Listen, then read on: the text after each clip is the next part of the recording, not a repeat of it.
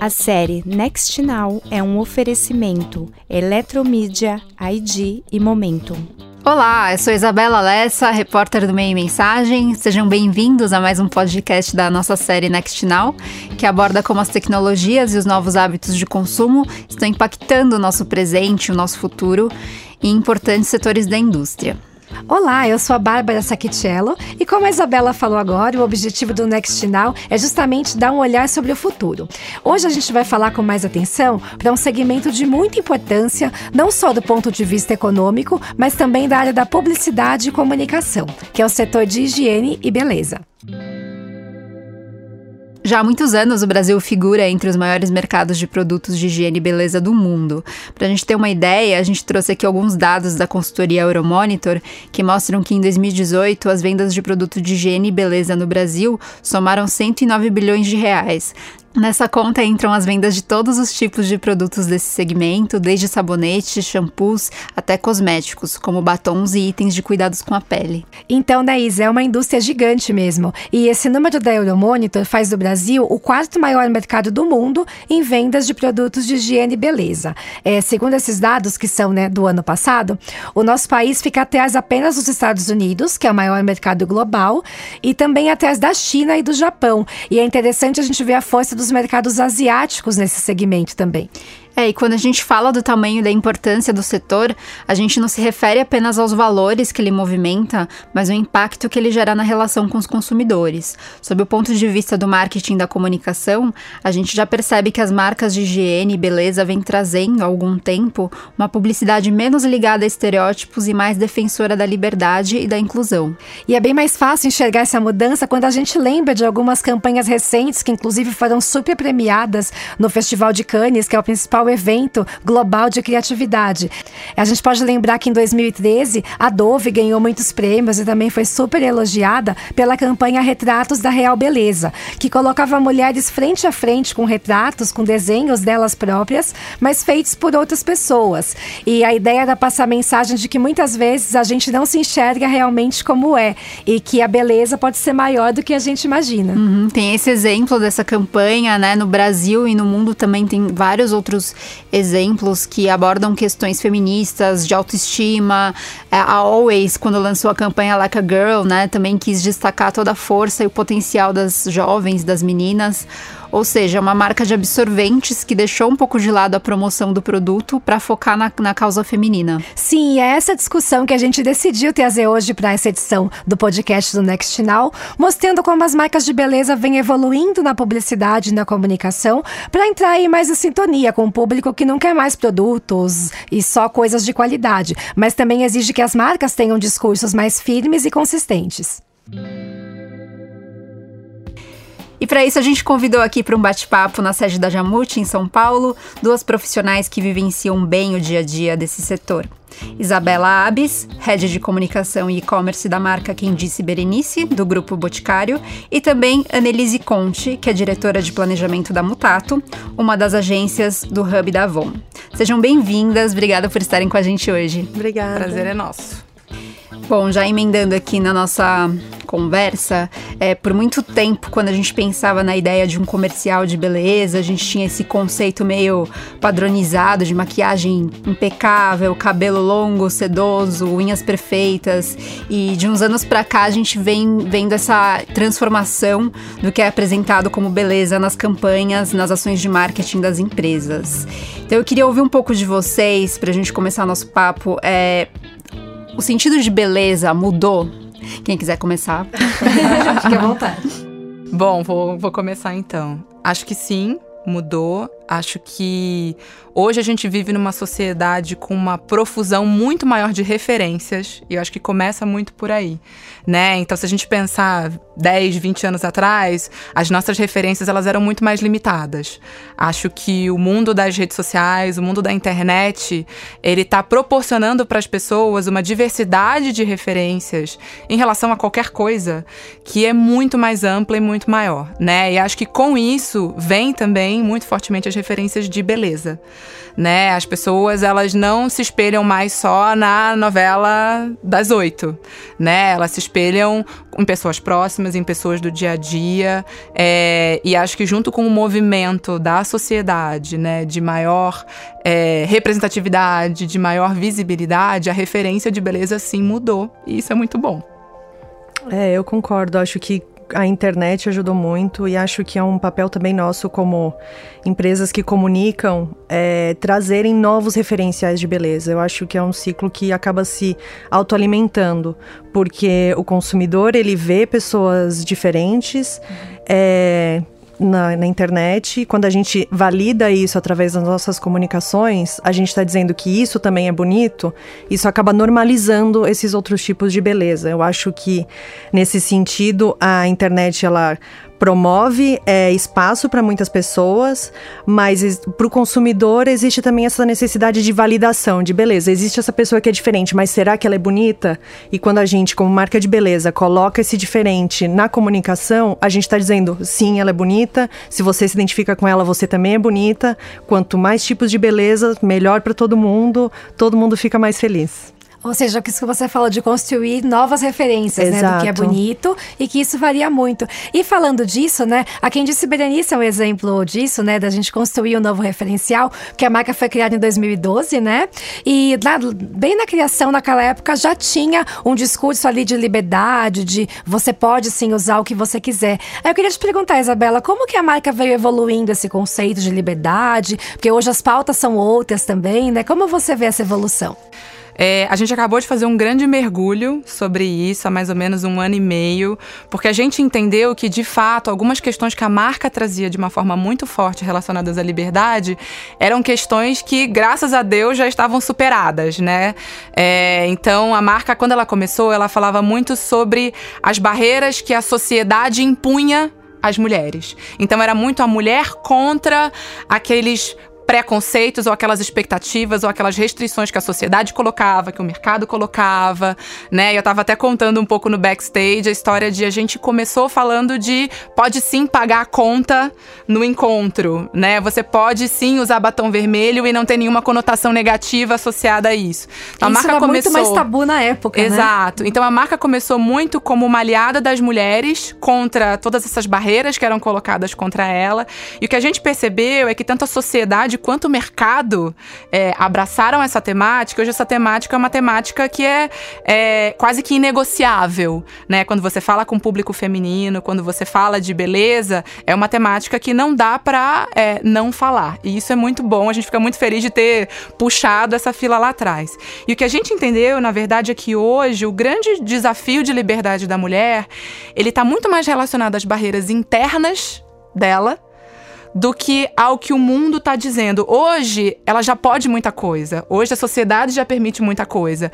Mas a mulher, por uma série de questões, ela ainda se vê confrontada com barreiras que ela própria se impõe né? Então, hoje a marca, a gente tem trabalhado muito para como é que a gente apoia essa mulher, a gente entrega ferramentas, como é que quem disse Berenice é uma aliada para que essa mulher também se liberte dessas barreiras internas. E a gente faz isso de várias formas, com inspiração, né, é, com produtos, com ferramentas, né, dizendo sim, você pode, celebrando quem está, né, é, dando esse passo, indo além. Então, acho que a evolução para a gente em relação à liberdade tem sido muito sobre isso, sobre é, você trabalhar as suas questões internas e se sentir plenamente livre. Não é só porque a sociedade te autoriza que você necessariamente se sente livre. Então, a gente está bastante nessa agenda ultimamente. E é uma agenda também que faz parte das agências, naturalmente, que atendem marcas de beleza, né? Annelise, eu queria ouvir um pouquinho de você, assim, quais que são os desafios hoje para uma agência como a Mutato, que atende marcas de beleza, é, para você entregar essa comunicação que é mais ampla hoje, né? Tem vários outros conceitos aí, e você, como você é de planejamento também, como que entra nessa estratégia hoje? É, eu acho que tem um pouco disso que a Isabela falou. Hoje, a, a liberdade de ser bela, de ser empoderada, digamos assim, é, virou praticamente um commodity, não dá mais para falar de beleza sem partir desse princípio de que a mulher tem o direito de escolher ser quem ela quiser. E só que é isso, da mesma forma que a gente tem esse espaço para ela agir, isso gera uma ansiedade na própria consumidora de tipo, tá, mas quem eu sou? Então, quando a gente, do lado da agência, a gente é, vai trabalhar as nossas campanhas, a gente acaba também partindo desse princípio assim de como a gente não só reafirma de que sim, ela pode ser ela quem ela quiser, mas quais as possibilidades que existem para que ela seja quem ela quer ser, sabe? É, eu acho que hoje a gente está no momento de é, bastante transição social, assim, de qual é o meu espaço nessa nova realidade. E a gente vê isso não só das mulheres mas dos homens também de como quais são os espaços deles nessa, nessa realidade. Então como agência de uma marca de beleza a gente sempre está é, trazendo propondo novos debates sobre esses novos papéis não só da beleza mas também da mulher dentro de todas essas questões assim. É, até quando a gente trabalhou a, a campanha do nosso batom de longa duração com a Marta foi um pouco sobre isso, assim. Levantou muita, muita questão de tipo, nossa, mas ela tá usando batom no jogo de futebol. Mas ela sempre usou. É que agora ela tá usando um batom escuro. E por que, que ela não poderia usar um batom escuro para jogar futebol? O que, que tem uma coisa a ver com a outra? Assim, é a profissão dela é, a gente usa batom na nossa profissão. Não é porque ela trabalha num meio que é considerado masculinizado e que não deveria que ela não pode usar batom. Então a gente também tá assim é, mostrando que é, existem possibilidades de ser mulher. Não só dizendo você pode ser livre para quem você para ser quem você quer, mas também quais são essas possibilidades, né?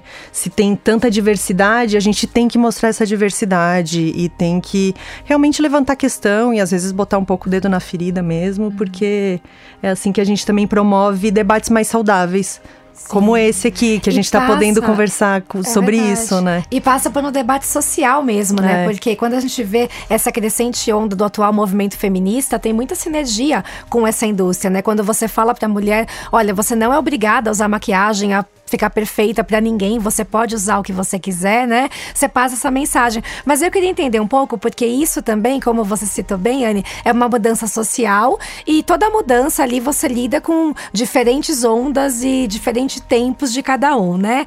Eu acho interessante assim, a gente está falando de liberdade, claro, né? Você pode usar, você pode não usar, mas não podemos esquecer que a gente está falando também de negócios, né? A quem disse, a Avon precisam vender seus produtos, é uma indústria que precisa girar. Então eu queria saber, Isabela, como equilibrar o discurso da liberdade? Olha, você não é escrava de maquiagem, mas a marca precisa vender, né? Como equilibrar? É possível encontrar um equilíbrio para isso? Sempre é. Eu acho que a gente sempre se colocou como marca, quem se Berenice sempre se colocou numa posição de não imposição. Acho que isso é importante, né? E a liberdade, ela parte do pressuposto que você pode exercer a sua beleza da maneira que você achar é, que faz sentido.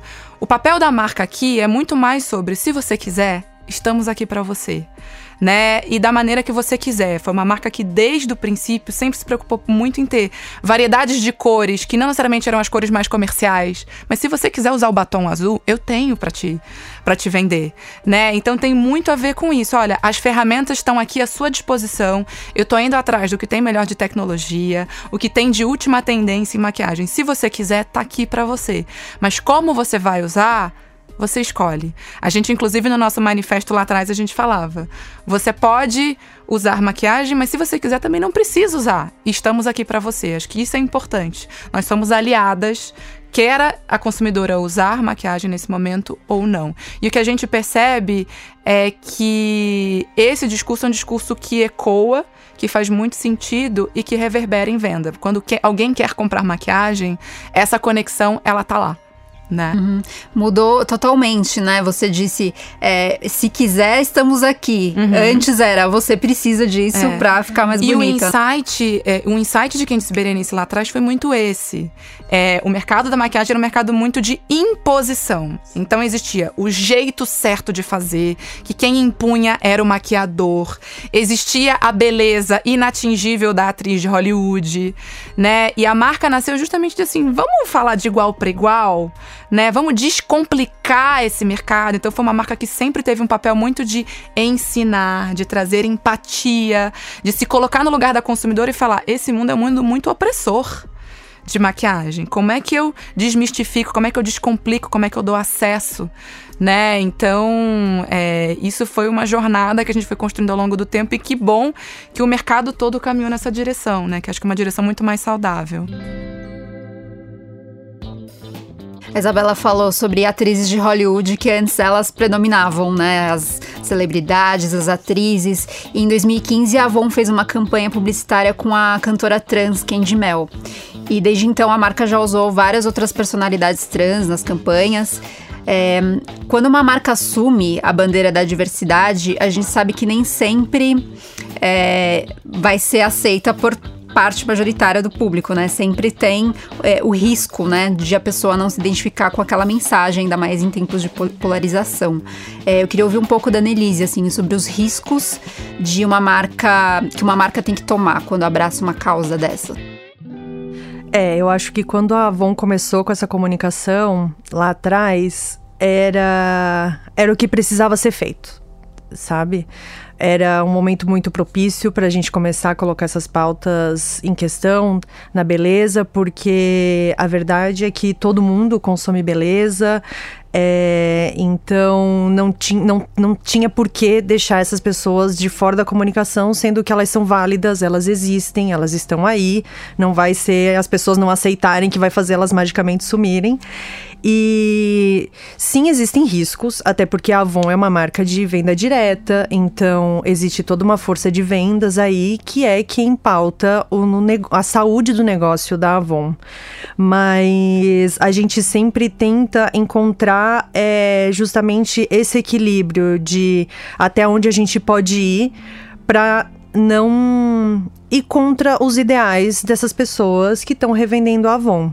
Porque é isso, a gente não quer deixar. A gente não quer excluir pessoas com a narrativa que a gente conta. A gente quer agregar, a gente quer que mais pessoas façam parte da conversa. A gente não quer impor uma conversa para excluir outra. Então, a gente está sempre trabalhando nesse limiar de beleza, a gente quer trazer mais diversidade, a gente acredita nessa causa.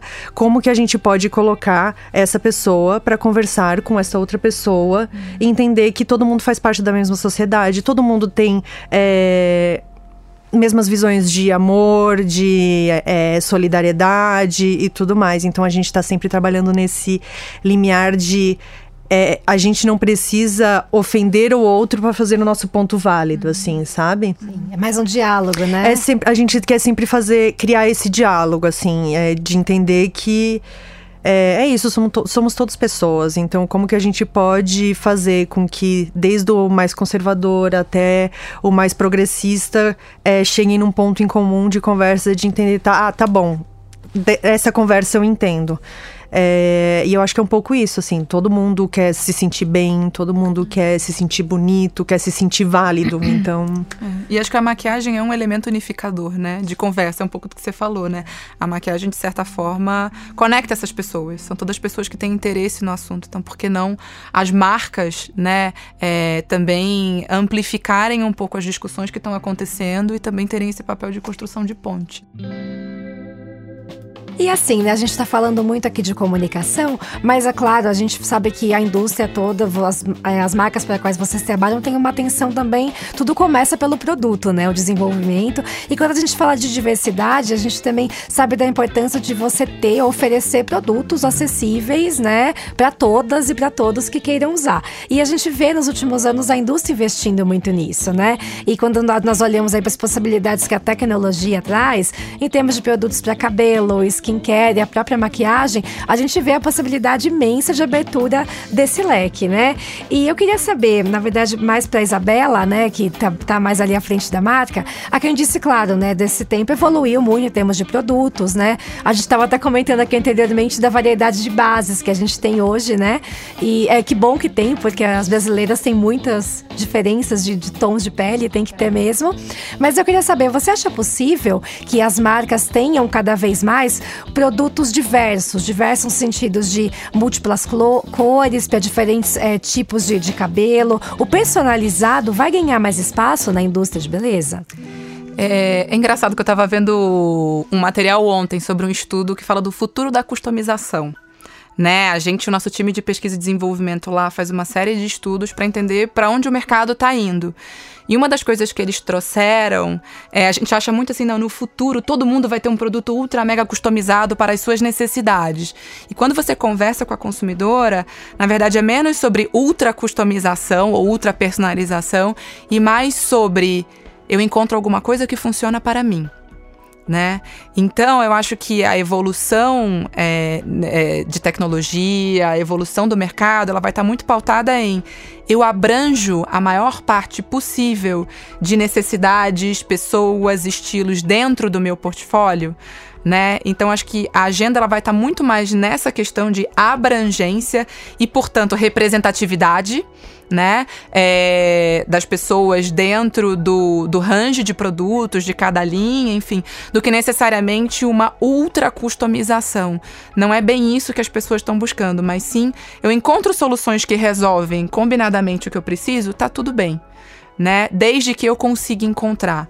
Então, lá em Quem a gente tem feito uma agenda, e é uma agenda contínua, que não acaba nunca, né? De como é que a gente garante uma representatividade é, de público em todos os nossos produtos. A gente acabou de revisar, a gente estava falando disso, a nossa régua de bases. A gente foi para 27 tons de bases, fizemos uma pesquisa super extensa de norte a sul do Brasil, justamente para capturar os tons de pele das brasileiras, né? Porque muitas marcas têm tons de pele de outros mercados, né? E assim, a mulher, é, a mulher brasileira, ela tem tonalidades de pele que não são tão replicáveis assim. Então acho que é muito mais essa agenda. Nesse momento, a consumidora ela se sente representada, né? A personalização está ela, ali. Né? Exatamente. Então acho que é menos sobre ultra personalização e mais sobre me encontrei aqui. É, um processo de simplificação, né? A gente tem tanta opção de tanto produto, de tanto nome, de tanta coisa que quanto mais a gente consegue simplificar a vida do consumidor, melhor, assim, é isso que eu tenho percebido também.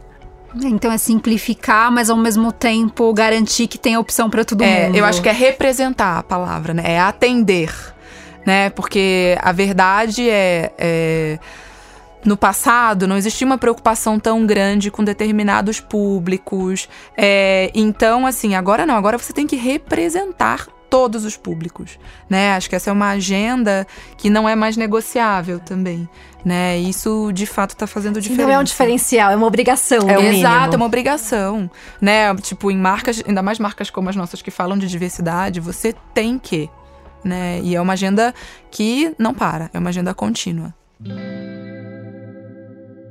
E na publicidade, a inovação já vem impactando bastante, é, mudando né, a forma de, de enxergar é, a comunicação. É, o digital já é um canal bastante importante, né? Tanto que a gente nem faz mais essa divisão de on e off, já é tudo junto e misturado. Mas é, não deixa de ser um canal importante para falar com o público das marcas. É, eu queria entender, Annelise, como que você vê os meios digitais ganhando ainda mais importância na comunicação daqui para frente? Tem mais oportunidades? Vai, tem coisa mudando, né? O que, que a gente pode esperar de novidade? Olha, é, eu acho que a gente já pode entender que essa história da internet veio para ficar, né? assim, não, a, a, gente tem muito claro que é, não existe mais um ponto onde as pessoas ficarão menos digitais a tendência é a gente ficar cada vez mais digital e o nosso consumo ser cada vez mais digital. Até com maquiagem, o que a gente tem percebido é esse shift de comportamento de beleza, eu vou na loja, eu testo, mas antes de comprar, eu vou na internet e eu olho o tutorial e eu pesquiso e eu vou, eu não vou comprar é, o produto sem ter visto alguém me falar sobre aquilo, seja um conhecido meu ou seja um tutorial. É, então, pra gente como comunicação tem sido um campo muito, muito rico. Inclusive de é, a gente conseguir fazer essas comunicações que são, de certa forma, abrangentes, mas representativas, é, que a gente consegue conversar com públicos diferentes numa mesma campanha, não necessariamente falando a mesma mensagem, mas integrando, entregando aquilo que é interessante para ela. Então é, para a gente, como agência de comunicação, é extremamente rico e interessante como a gente pode, do mesmo assunto, abordar tantos vieses para tantos públicos diferentes que a gente, começa, a gente consegue gerar conversas diferentes. E a gente, até a nossa última campanha, agora que foi um relançamento da linha de maquiagem da Avon, é, a gente fez a nossa campanha baseado no que as pessoas estavam falando pra gente na internet. Então, a gente entendeu quais eram as principais reclamações, é, o produto ele foi desenvolvido com base nisso e a gente consegue comunicar justamente trazendo o consumidor pra frente da nossa comunicação. Então, a gente não pegou simplesmente as lovers e fez uma campanha pra tipo, olha como a gente é legal. A gente trouxe gente insatisfeita e botou eles para testarem o nosso novo produto, para elas dizer, dizerem o que, que elas acharam do nosso produto. E acho que é, é um pouco isso que a Isabela falou. A gente tem que abrir esse canal consumidor e aí, e aí se a gente tem que entender quais são os tons de pele da brasileira, a gente tem que ir atrás. E se a gente quer é, ser uma marca que se comunica comunica com o nosso público consumidor de uma maneira verdadeira, a gente tem que abrir esse canal. É, é uma coisa que a gente, uns anos atrás, não tinha. E que até assim, é, a própria especialização da gente como usuários da internet tem possibilitado, assim. A gente está chegando num ponto em que a gente está mais especializado em como usar a internet. Então a gente espera que as marcas também estejam especializadas. E aí, como agência, o nosso desafio é justamente esse, entender como que tá todo mundo usando esse ambiente digital e como a gente pode é, tirar o melhor proveito de tudo isso, assim.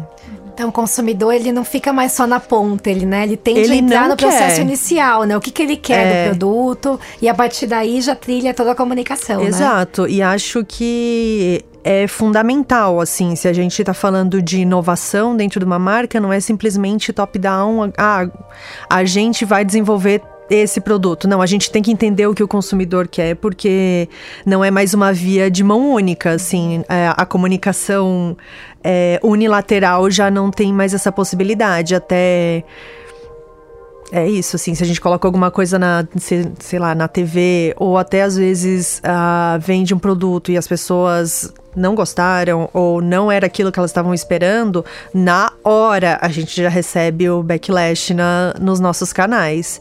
Então, é isso, pra gente já nem receber o backlash, a gente já tá começando, a gente já começa pelo, pelo consumidor, porque aí, assim, vira essa troca mesmo. E, e os consumidores têm valorizado muito isso, né? A gente tem visto várias marcas que estão surgindo justamente do ponto de vista de como o consumidor contribui pro desenvolvimento da marca e vice-versa. É isso que, que você falou, eu achei muito interessante, de, de vocês pegarem vários feedbacks positivos e negativos e não só conversar, mas desenvolver um produto em cima disso, é. né? É uma coisa recente recente, né? Eu acho. É super, super recente. Porque é isso. Antigamente, os canais digitais das marcas eram um lugar que a gente queria engajamento, era o número do engajamento, era tipo, mas quantos comentários? É... E hoje em dia a gente vê que assim, o número se compra, né? A gente tem que entender o que, que tem de qualidade ali, o que, que a gente.